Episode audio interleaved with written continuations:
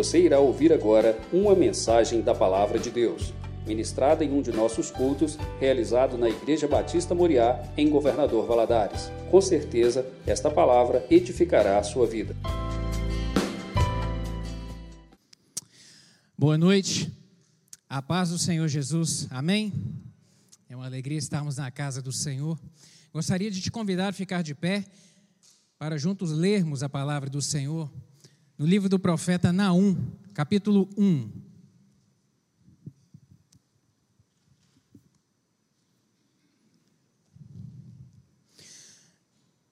Livro do profeta Naum.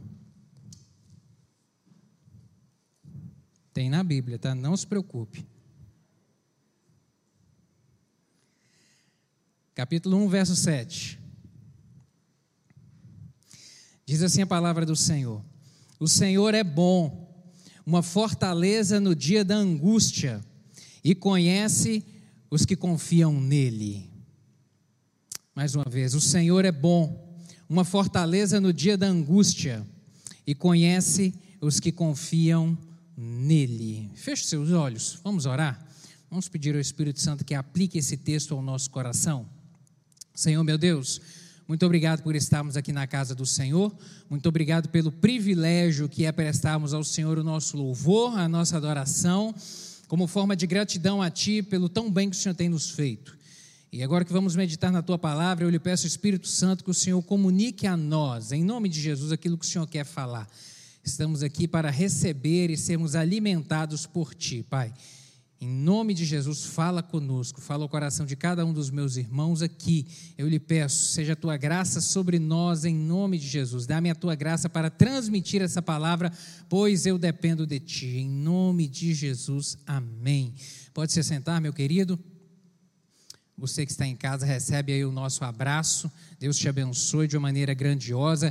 Conecte-se nessa hora, não deixe que nada venha te distrair e Deus também falará ao seu coração, eu tenho certeza disso.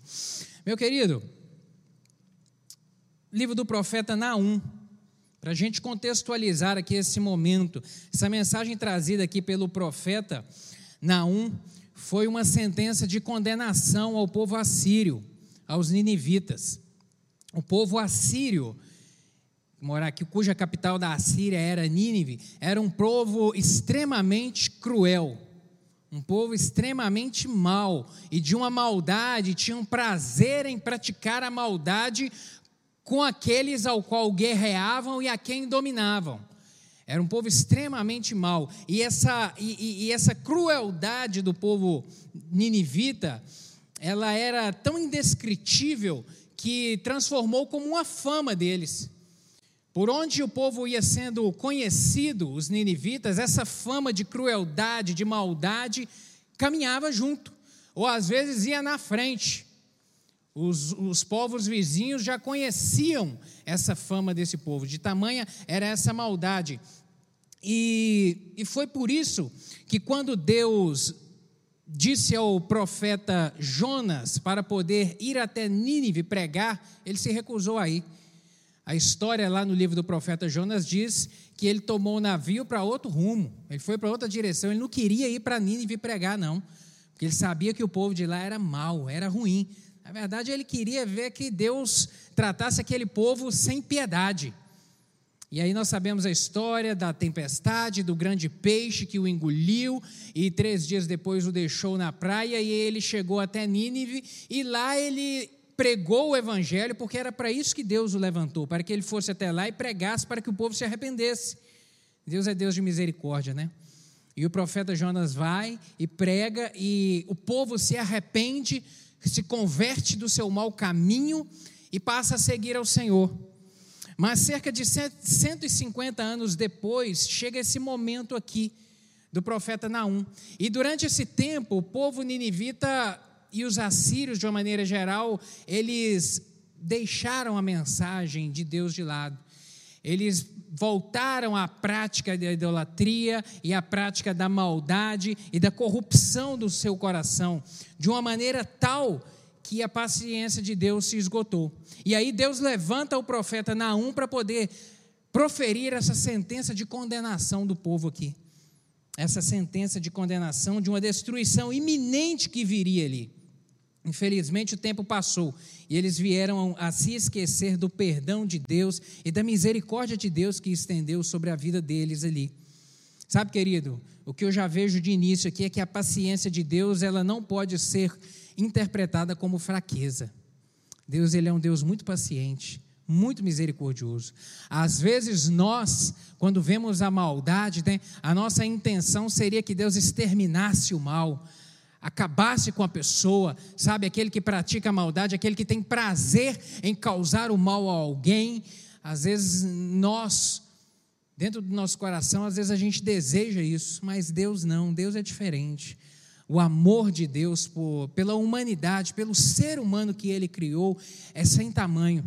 E a sua paciência é uma das qualidades que agregam esse amor. Ele é paciente, a Bíblia diz que ele é longânimo, ele é perdoador, mas ele não é bobo, ele não é fraco, ele não é fraco. A sua paciência não pode ser interpretada como fraqueza. Na verdade, é misericórdia do Senhor para com a vida desse povo nessa época e para conosco também. Que Deus assim age conosco até os dias de hoje. Mas eu gostaria de chamar a sua atenção para exclusivamente esse verso 7 onde o profeta vem dizer: O Senhor é bom, uma fortaleza no dia da angústia, e conhece os que nele se refugiam. Outras versões dizem os que nele confiam. Esse texto aqui, é, o profeta ele pronuncia três verbos aqui para poder adjetivar Deus. Três verbos. Ele utiliza o verbo ser, conhecer e refugiar ser, conhecer e refugiar. Ele, ele pinça essas três características de Deus aqui, sabe? Para poder trazer, é, evidenciar aqui para o povo quem era Deus, porque o profeta Naum conhecia Deus. Ele sabia quem era Deus. E nessa noite eu gostaria de compartilhar contigo esses três verbos aqui, porque o Espírito Santo ministrou tanta coisa ao meu coração nesses três verbos, e eu gostaria, e é o meu desejo nessa noite, que você tenha uma compreensão a respeito do Senhor alargada nessa noite. E eu quero começar com esse verbo ser. Ele vem dizer que Deus é. Deus é bom. Ele vem dizer Deus é. Deus é. O profeta vem trazer aqui um conceito sobre Deus. Deus é. E aí eu quero te perguntar: quem é Deus para você? Se alguém te parar na rua e te perguntar quem é Deus para você, o que, que você responde? Quem é Deus para você? Sabe, querido, para se conceituar ou definir alguma coisa, para construir um conceito, isso, a construção de um conceito, ela parte de dois pilares. A construção de um conceito ou a definição a respeito de qualquer coisa, ela parte de dois pilares. Quais são eles? O conhecimento e a observação. A visão, aquilo que se vê. O conhecimento e a observação é a base para a gente conscientemente criar, definir alguma coisa, criar um conceito a respeito de alguma coisa. E deixa eu, entrar um pouco mais nisso aqui para você entender onde eu quero chegar. Conhecimento. Conhecimento diz respeito às informações registradas na nossa mente. Aquilo que a gente já sabe a respeito de alguma coisa o conhecimento e o conceito, e é por isso a importância de se conhecer Deus, de se conhecer Deus. E à medida que a gente vai lendo a Bíblia, a gente vai conhecendo e descobrindo quem é Deus. E a importância de se conhe de ler e de meditar na palavra é para que o conceito sobre Deus seja correto. Ele não seja eventualmente um conceito equivocado. Porque sem conhecimento o conceito será errado. O conceito ele pode ser, por exemplo, incompleto. Um conceito incompleto é um conceito menor do que aquilo que é real. Por exemplo, se alguém lhe pergunta quem é Deus, e uma pessoa diz, Deus é amor. A gente ouve muito isso, né? Quem é Deus para você? Ah, alguns falam, Deus é tudo. Ah, Deus é uma força. E a grande maioria diz, não, Deus é amor. E mais o quê? Deus é só amor? Não, Deus não é só amor. Deus é amor, mas Ele é também misericórdia, Ele é juízo, Ele é justiça, Ele é abrigo, Ele é refrigério, Ele é companheiro, Ele é presente, Ele é juiz. Dizer que Deus é só amor é um conceito reduzido, incompleto. Um outro tipo de conceito equivocado, na verdade, pode ser um conceito distorcido. É um conceito que é parcialmente verdadeiro. Por exemplo, se a pessoa diz que Deus é amor, por isso todos vão para o céu. É um conceito distorcido, porque ele é só parcialmente verdadeiro. Deus é amor, é, mas todos vão para o céu? A Bíblia diz diferente. A Bíblia diz em João capítulo 1, verso 12: Mas a todos quantos o receberam, receberam quem? Jesus Cristo, deu-lhes o poder de serem feitos filhos de Deus, a saber, aqueles que creem no seu nome. Então não é porque Deus é amor que todos vão para o céu. É necessário a pessoa abrir o coração e querer receber Jesus no seu coração. Aí sim, ele se torna filho de Deus e a Bíblia diz que ele tem o céu como herança para a sua vida. Uma outra possibilidade do conceito ser incorreto. Por exemplo, se a pessoa, um conceito incorreto é aquele que é totalmente errado. Se se pergunta quem é Deus, e a pessoa pode dizer: ah, Deus é nada. Deus não existe. O céu, o inferno, o diabo, nada disso existe. É um conceito errado, porque a Bíblia diz a verdade sobre o mundo espiritual. Existe um mundo espiritual, existe Deus, existe céu, existe inferno. Jesus Cristo andou por essa terra, pisou nesse chão que nós estamos, um conceito incorreto. Por isso, querido, a importância de se conhecer a Bíblia. E eu te pergunto: quem é Deus para você? Quem é Deus para você? Qual é o seu conhecimento sobre Deus? Como é que você define Deus? Como você define Jesus? Quem é Jesus para você? No Evangelho, João, o evangelista João, ele traz seis conceitos a respeito de Jesus. Na verdade, Jesus se apresenta de seis formas diferentes lá no Evangelho de João, que ele lá registra. Ele registra Jesus dizendo que eu sou o pão da vida. João capítulo 6, verso 35. Ele diz: Eu sou o pão da vida, aquele que vem a mim não terá fome, quem crê em mim nunca terá sede. Ele diz que ele é o pão da vida. Jesus se apresenta também no capítulo 8, verso 12, como a luz do mundo. Ele diz: Eu sou a luz do mundo, e quem me segue não andará em trevas, mas terá a luz para a sua vida.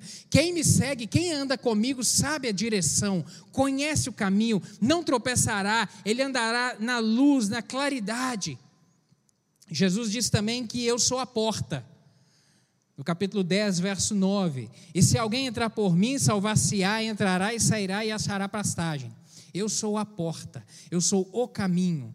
No, no capítulo 10, verso 11, Jesus vem dizer que eu sou o bom pastor que dá a vida pelas ovelhas, eu sou aquele que cuida, eu sou aquele que abraça, eu sou aquele que corrige na hora que precisa de corrigir, eu sou aquele que vai atrás e que resgata e traz para perto.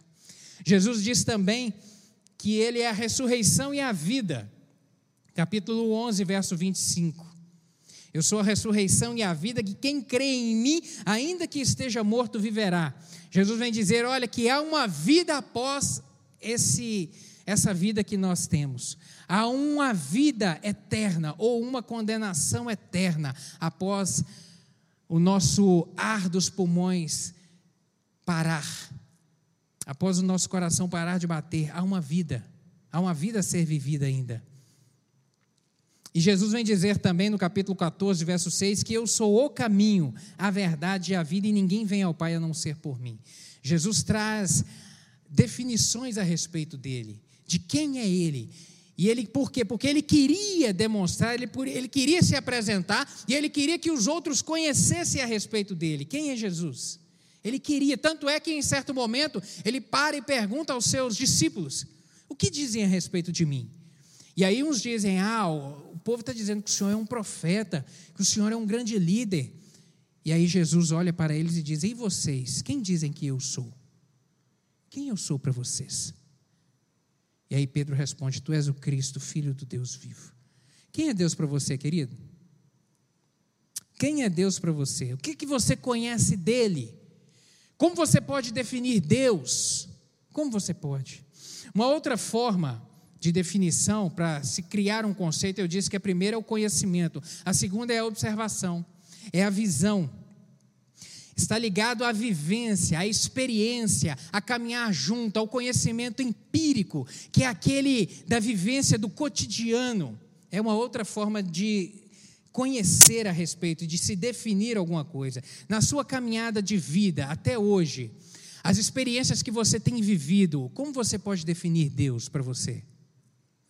A respeito de tudo que você já viveu até hoje, como você define Deus? Sabe por quê? Porque quem anda com Deus sabe que ele não muda. Quem anda com Deus sabe que ele é imutável. Tiago, capítulo 1, verso 17, diz que toda boa dádiva e todo dom perfeito vem do alto, descendo do Pai das luzes, em quem não há sombra de variação. Quem anda com Deus sabe que ele não muda, sabe quem ele é. E aí eu me lembro de Jó. Jó que enfrentou um momento muito difícil na sua vida. Era um homem rico, uma família abastada, tudo muito bem, uma situação financeira privilegiadíssima para o seu tempo, era um dos homens mais ricos do mundo na sua época, tinha uma família, muitos filhos, um casamento, e daí a pouco a vida dele muda, vira de pernas para o ar. Ele enfrenta uma, um momento muito difícil, a ponto dele perder toda a sua riqueza do dia para a noite, todo o seu patrimônio, de todos os filhos morrerem de uma só vez em um acidente, é a ponto dele também ficar doente, e a Bíblia diz lá no livro que leva o seu nome em Jó, que ele estava sentado sobre um monte de cinza com caco na mão se coçando. Era uma tribulação que ele estava passando que Deus permitiu, uma grande prova, mas que a, a vida dele foi mudada. E ali naquele tempo que ele passou, a Bíblia diz que ele não negou, mas que ele perseverou em confiar de que Deus era de Deus de misericórdia e que Deus restauraria a sua sorte, e a vida dele é mudada. Porque quando aquele período de prova encerra, lá no capítulo 42, verso 5, ele vai dizer: "Eu te conhecia só de ouvir falar. Antes eu te conhecia só de ouvir falar, Deus, mas agora os meus olhos te veem." A vida dele foi transformada, Deus deu para ele o dobro de patrimônio, Deus deu para ele o dobro de filhos, Deus restaurou a sua dignidade, Deus restaurou a sua posição social, e agora ele, depois desse tempo, ele olha para trás e fala: Deus, agora eu te conheço. Eu te conhecia porque daquilo que os antepassados me falaram a respeito do Senhor, mas aí com essa experiência ele vem dizer: Não, mas agora os meus olhos te veem. Uma experiência que ele teve, marcante na sua vida. Uma outra forma de experiência de quem quem anda com Deus é que vivencia fatos extraordinários. Quem anda com Deus vivencia fatos extraordinários, querido. Quem anda com Deus tem história para contar. Quem anda com Deus tem vitória para poder contar. Eu me lembro de Pedro andando sobre o mar, eu me lembro de Moisés sendo usado por Deus para abrir o mar vermelho, eu me lembro de Daniel dentro da cova de leões, famintos que o estraçariam em minutos mas que passaram a noite deitado do lado dele, tendo que olhar para aquele filé ali, doido para avançarem, mas a Bíblia diz que o anjo fechou a boca dos leões. Quem anda com Deus tem história para contar. Quem anda com Deus tem história extraordinária, vivencia coisas extraordinárias na sua vida, meu querido. Quem anda com Deus também é marcado por Ele. Eu me lembro de Estevão. Estevão, que ali no início da igreja primitiva teve a coragem, porque conheceu Jesus, porque viu a, os ensinamentos e deixou que aquilo penetrasse no seu coração, foi marcado de uma maneira tão intensa que ele teve a coragem de se posicionar e enfrentar os religiosos da sua época e não negar Jesus e dizer que Jesus era o Filho de Deus que veio ao mundo e que eles haviam condenado ele à morte e que ele era o filho de Deus. E em razão disso, ele pagou com a sua vida essa afirmação, mas não teve medo de negar Jesus. Me lembro do apóstolo Paulo, que ele nas suas cartas diz que ele gastou a sua vida em prol do evangelho, gastou a sua vida para que outros conhecessem essa mensagem. Teve a vida marcada, impactada. Aquele que anda com Jesus tem a vida marcada por ele. Aquele que anda com Deus recebe uma marca no seu coração. Sabe, querido, o que você tem experimentado, o que, que você tem vivenciado de Deus na sua vida? O que, que você tem a contar sobre Deus na sua vida? que, que você tem a contar? E o meu objetivo nessa noite é trazer consciência para você. É trazer consciência, pois somente com consciência, somente tendo a consciência da abrangência do seu conceito a respeito de Deus, é que você pode perceber, de repente, o quanto está errado o seu conceito, ou quanto o seu conceito está raso, ou quanto ele pode ser melhorado.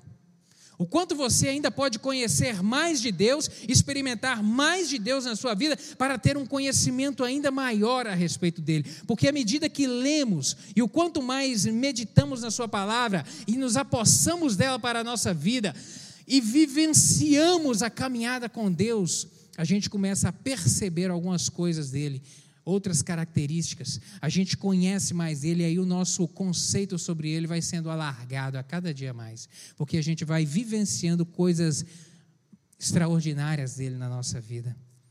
Extraordinária. Profeta Oséias, no capítulo 4, verso 6, ele vem dizer: O meu povo perece porque lhe falta conhecimento. A ausência de conhecimento traz sofrimento. A ausência de conhecimento de Deus na vida do homem traz para o homem traz para o homem dificuldade, traz para o homem grande dificuldade, grande sofrimento.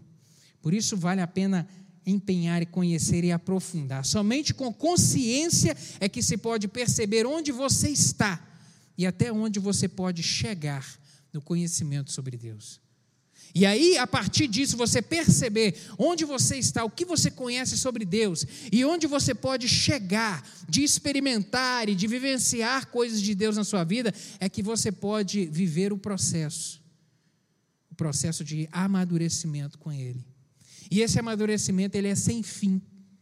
Porque o próprio profeta Osés, no capítulo 6, verso 3, ele vai dizer: Conheçamos e prossigamos em conhecer a Deus, porque Ele é ilimitável.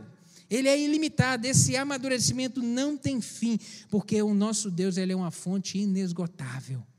Inesgotável, inesgotável, para dele nos desfrutarmos, seja de experimentarmos coisas novas a cada dia na nossa caminhada. Querido, a gente tem muito a aprender, você tem muito a aprender ainda. Eu e você temos muito ainda a amadurecer nessa caminhada e a experimentarmos coisas que o Senhor tem reservado, coisas que os nossos olhos não viram, os nossos ouvidos não ouviram e ainda não subiu ao nosso coração, como diz a Sua palavra. É aquilo que Ele tem preparado para mim e para você. Amém, meu querido? Amém. Primeiro verbo, portanto, ele vem dizer: Deus é. Quem Deus é para você? Quem Deus é?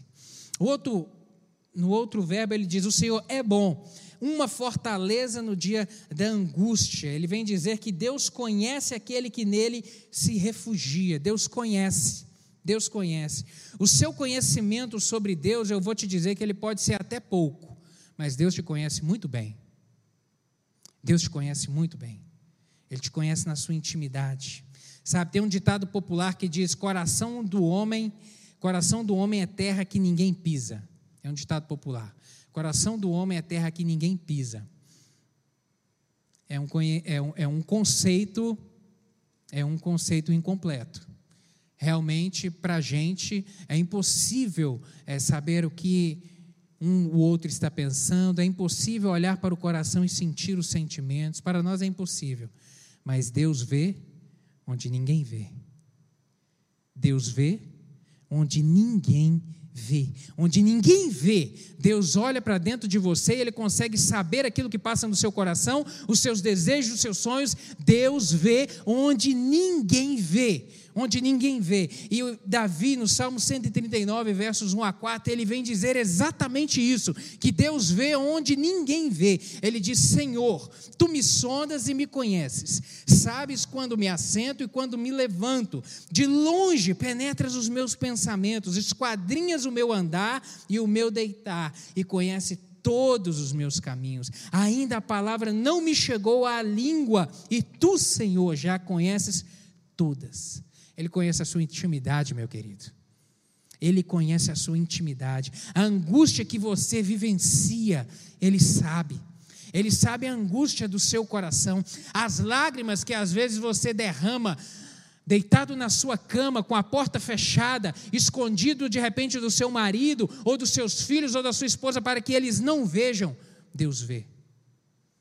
Deus vê.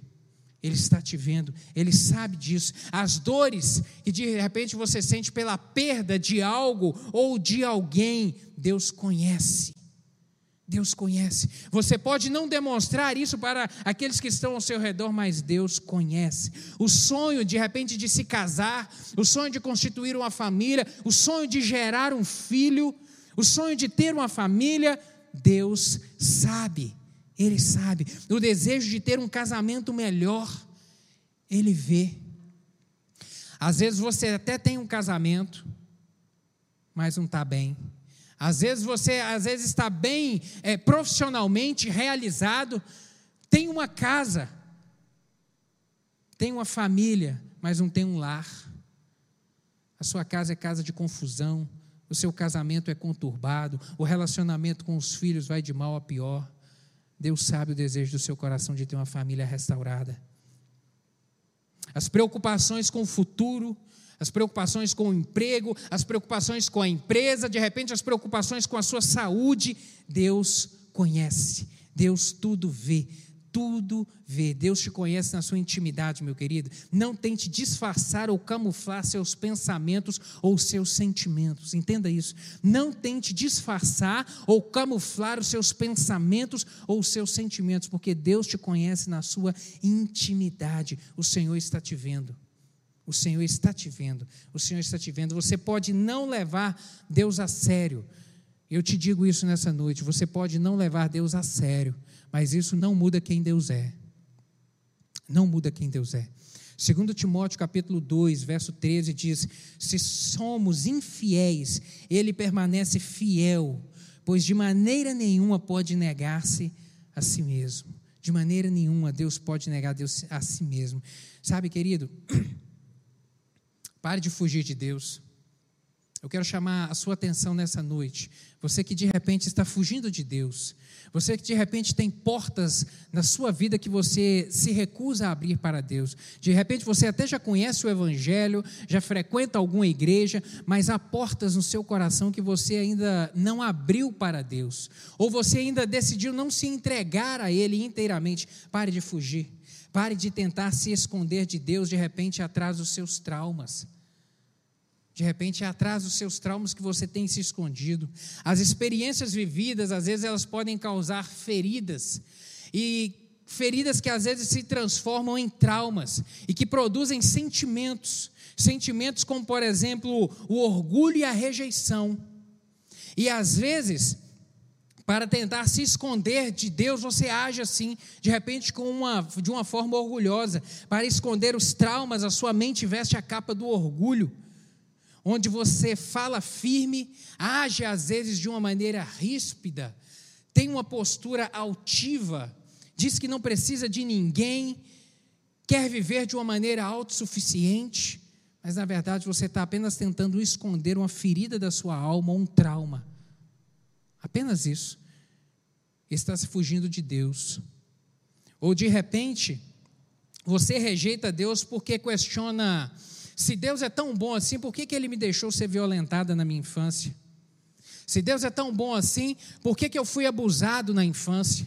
E você não consegue entender Deus como Pai e Deus como amor, porque você tem traumas na sua alma que precisam de ser curados. E você questiona isso, e você rejeita Deus em razão disso. Às vezes, por ter perdido um filho de uma maneira trágica, por ter perdido um pai, por ter perdido uma mãe, um parente tão querido, tão próximo. Isso gerou traumas dentro de você e você rejeita Deus porque não consegue ver Deus como amor, como um pai, como alguém que quer te abraçar e quer cuidar de você. Chega de fugir nessa noite. Chega de fugir nessa noite, em nome de Jesus, chega de fugir. Deus tem poder hoje para poder sarar as suas emoções e curar as suas feridas, seja você onde estiver e na situação que estiver para que você realmente abra, não tenha receio de abrir o seu coração e de se entregar inteiramente para Ele. Inteiramente para Ele. Isaías, o profeta, no capítulo 53, verso 4, ele vai dizer: Certamente Ele tomou sobre si as nossas enfermidades e as nossas dores levou sobre si. Está falando, o profeta estava profetizando a respeito de Jesus. Tomou sobre si as nossas dores e as nossas enfermidades. O Senhor Jesus tem poder hoje para poder tomar todas as suas dores, todos esses sentimentos, essas emoções, essas feridas que você carrega e sará-las, transformar a sua vida. Ele sabe daquilo que você precisa, meu querido. O Senhor sabe do que você precisa hoje. Renda-se a Ele por completo.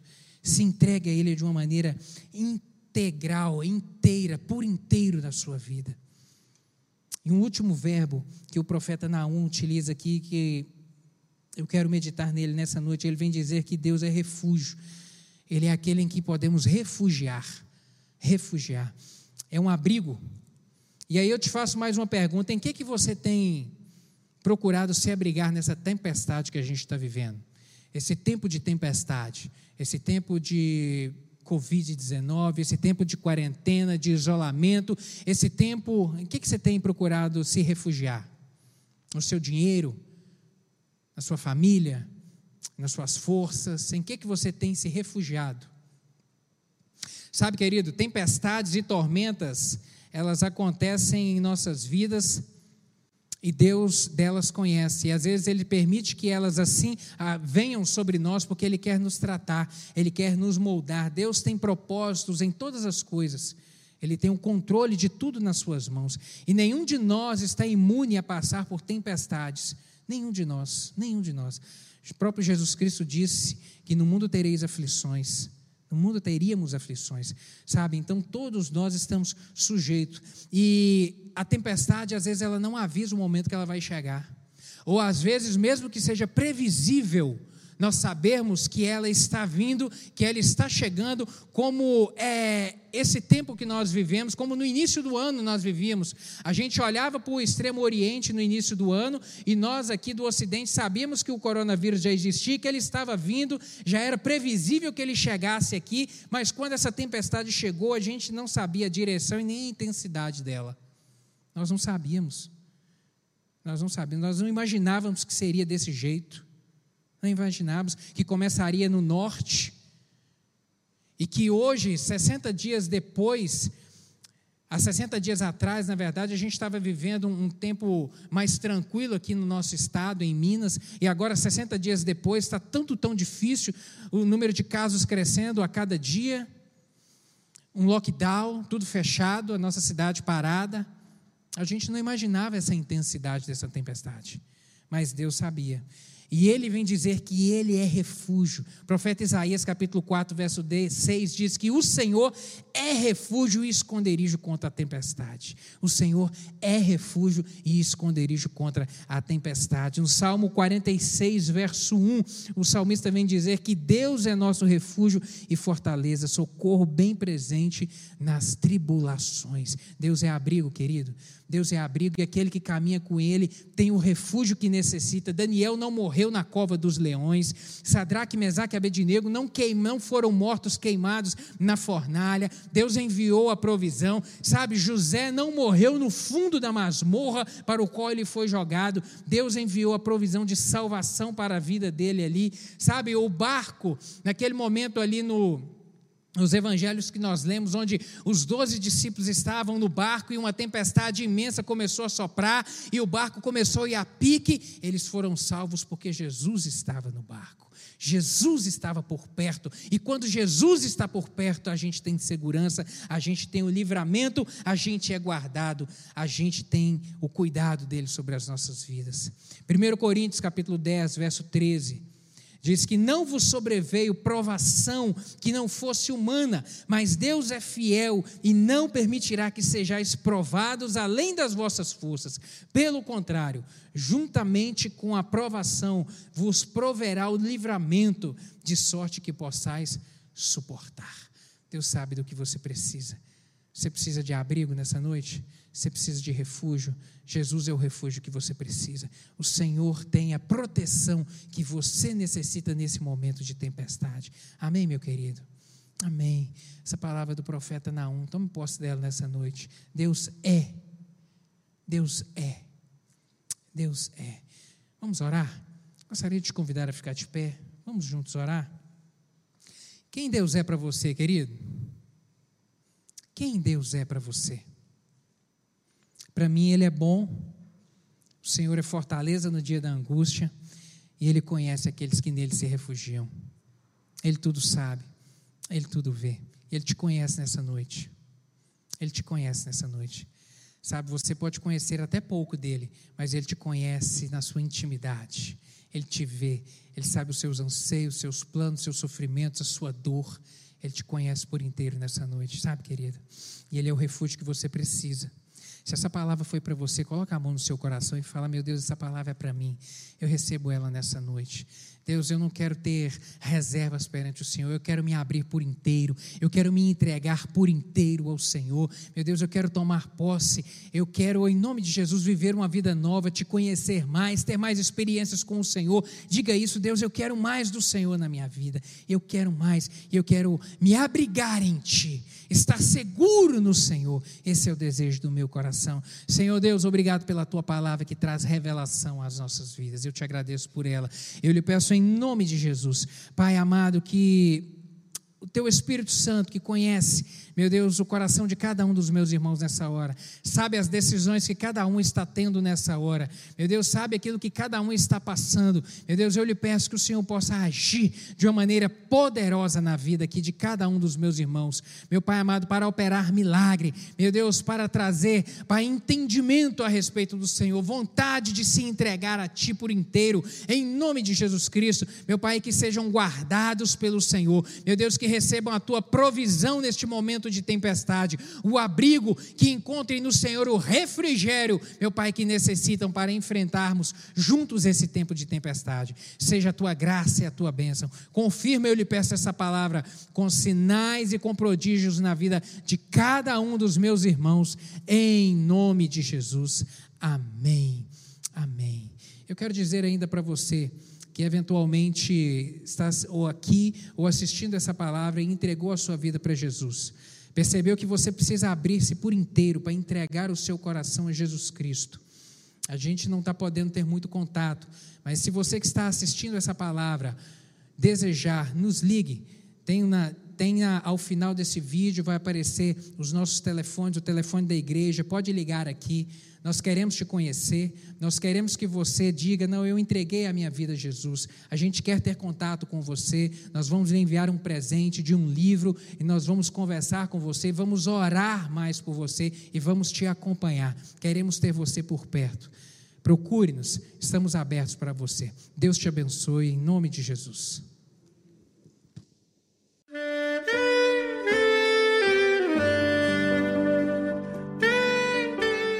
Querido amigo, Deus se interessa por você. Ele conhece as circunstâncias atuais da sua vida. Não hesite em buscá-lo. Em Jeremias 33, versículo 3, ele nos diz: Clama a mim e responder-te-ei, e anunciar-te-ei coisas grandes e ocultas que não sabes. Esperamos que a mensagem ouvida tenha falado ao seu coração e que você e sua família sejam abençoados pelo Senhor Jesus.